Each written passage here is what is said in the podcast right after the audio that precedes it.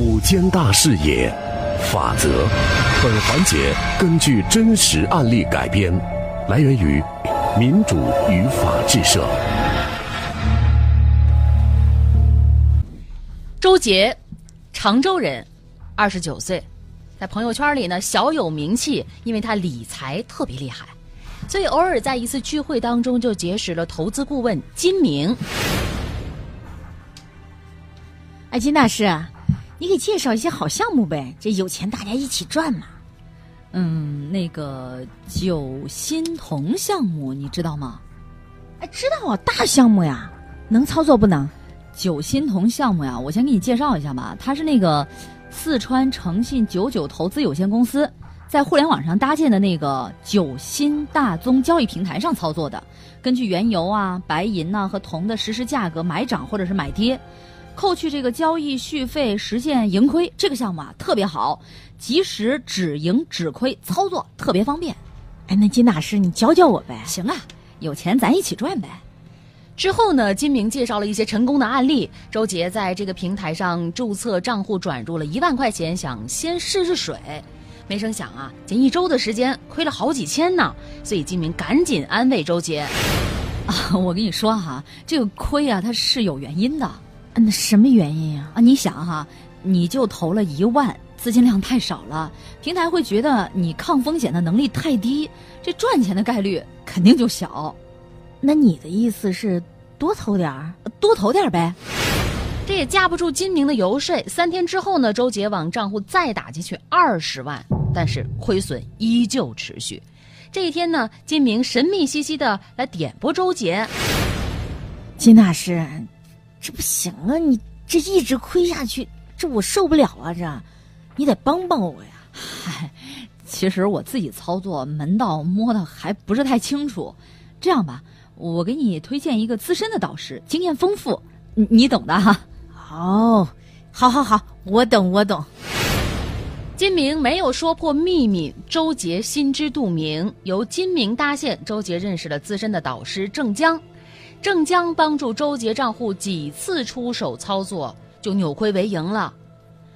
周杰很上道，每次盈利之后呢，都会给郑江递上一个大红包。眼见着郑江翻手为云，覆手为雨，周杰索性就把账户和密码都给他了，拜托他全权代理进行交易，盈利之后呢分成。郑江买通了公司数据的分析师季强，掌握了未来的交易走向，两个人联手，在短短的十八天，周杰的账户盈利四万多，郑江和季强分别得到分红五千块。每天一早啊，周杰都会第一时间登录交易平台观看战绩，这是他一天当中最最惬意的时刻了。这天一早呢，周杰像往常一样登录了平台，打算交易，但是账户余额当中醒目的七百二十四块八毛六，惊得他险些从座椅上跌落到地上。七百多？不会呀，不是我，我这二十多万呢，我怎么会剩七百多？这。这不可能呀！周杰又重新登录了好多回，依然显示的是七百二十四块八毛六，账户里的二十万一夜蒸发了。周杰马上飞往成都，与郑江以及公司的负责人王庆交涉。哎呀，这您要不说账户被盗刷了，我们都不知道啊！你们不知道啊？这你们这后台都没监控？哎，我们这管理账户很多，资金进进出出，这都很正常的。再说，哎，你自己把这账户密码透露给郑江了，这这个跟我们公司无关呐。嗯，要说呢，您这资金丢失了，我们也很遗憾，但是我们公司这不能承担赔偿的责任呢。哎，不是王总，你你这不耍赖吗？哎呦，这我们可不是耍赖啊！不是，我就算从网上买个东西，这平台方还有监管责任呢。周杰报警了。王庆对警方的调查似乎很配合，并将一段视频证据交给了警方。视频当中，郑江如实讲述了他与季强联手让周杰账户盈利之后从中分红的事实。所有的线索都指向唯一掌握周杰账户密码的郑江。郑江被刑事拘留。我冤枉啊，警官！你冤枉？说说你冤到哪儿了？是。我是通过周杰的账户暗中操作获得利益了，但是我绝没有将二十万全抽空的打算呀！哎，你想啊，警官，这周杰的账户啊，它就像一只母鸡，母鸡天天下蛋，我还有鸡蛋可分，我为啥要抽空这二十万呢？这不是把母鸡给杀了吗？我杀了母鸡，人家主人肯定要找我事儿啊！那你的意思，这事儿不是你干的？真不是我干的。周杰的账户密码你掌握着呢，还有谁知道账户密码？账户密码？哎，警官，我有一个不太成熟的想法啊，我只是怀疑啊。没事儿，你说吧。这事儿一出，你看我们公司那负责人王庆就把我推到前面，他竟然还有个视频。这视频是什么时候录的？为什么要录？警官，您想想，这王庆是不是提前准备好的？警方进一步侦查，顺藤摸瓜，证据反倒指向了王庆，真正的犯罪嫌疑人浮出水面了。王庆早就注意到周杰账户的异常，断定有内鬼泄露了真正的内幕给周杰。于是他利用监控软件识破了郑江的操作，并与郑江当面对质，逼郑江说出实情，暗中还录了视频。同时呢，又巧妙获得了周杰的账户密码。他一边稳住郑江，一边利用周杰的账户密码，以频繁交易扣取手续费的方式，三小时内连刷五百多笔，扣光了周杰账户里的二十万，获得刷单返佣近十万元。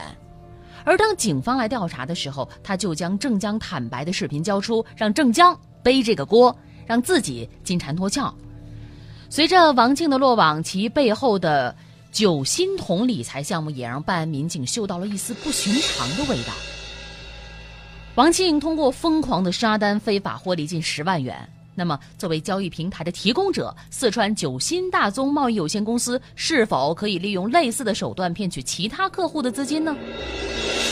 经过审核，这个九鑫铜账目，警方发现大多数交易者亏损，而客户亏损就是公司盈利，这是个常识性的问题。警方通过询问该平台部分的交易者，得知他们都是自愿交易，有盈有亏，公司也有政府批文，电子平台的后台数据也没有篡改过，线索就此戛然而止。此时，武进区检察院接到了武进区公安分局的提前介入此案的申请。立即派出了调查员协助公安机关来开展更深入的侦查工作。随着调查深入啊，就发现这个九鑫大宗交易平台确实不存在后台操作数据的违法行为，而平台的招揽交易者的诱导投资行为也无法定性是网络诈骗。但是九鑫同项目投资的用户达四千多人，几乎都是亏损状态，平台的合法性具有重大嫌疑。经公检联合调查，终于揭开了九鑫大宗交易平台的合法外衣。公司的负责人尹某、符某等人向客户宣称，在当地机场拥有一个做现货交割的大型仓储，纯属虚构。网络平台的批复许可文也是子虚乌有。经过中国证券监督管理委员会四川监管局的认定。四川九鑫大宗贸易有限公司不是证监会批准设立的期货交易场所，也不是证监会批准设立的期货经营机构。尹某、王庆等六名犯罪嫌疑人因涉嫌非法经营罪被抓获归案。经查，二零一四年五月起，被告人尹某等人注册建立四川诚信九九投资有限公司，在互联网上搭建了非法交易平台九鑫大宗项目。招募以被告人王庆为首的团伙成员，培训一批投资顾问，也就是郑江等人。投资顾问通过电话、QQ、微信等聊天工具，诱导招揽公众的客户，打着现货交易的幌子，通过平台从中收取交易手续费、延期费，同时呢，将客户的亏损变为公司的盈利。短短一年的时间，共发展客户四千多人，涉案金额一点七七亿。二零一七年的八月二十九号。武进区人民法院公开宣判，尹某等五名被告人因非法经营罪被分别判处有期徒刑三年六个月至一年十个月，并处罚金五十万至二十万元。被告人王庆盗取第一被害人周杰账户当中的二十余万元，形成了盗窃罪、非法经营罪数罪并罚，判处有期徒刑五年，并处罚金五万元。办案检察官也是提醒各位，合法的商品现货交易通常采取买卖双方一对一方式的协商，确定品种、价格和数量、交货日期等等这种合同条款。而非法的这种交易呢，如果您遇到的话，应该及时向公安机关举报。另外，非法机构往往以个人名义开立收款账户，如果有人要求投资者把钱打入以个人名义开立的账户，投资者应该果断拒绝。感谢各位的收听，感谢我们的合作单位民主与法制社。本期法则记者季平，编剧陈蕊。法则周一到周五直播十三点钟，回听往期法则可以下载蜻蜓 FM 搜索关键词“法则”就可以了。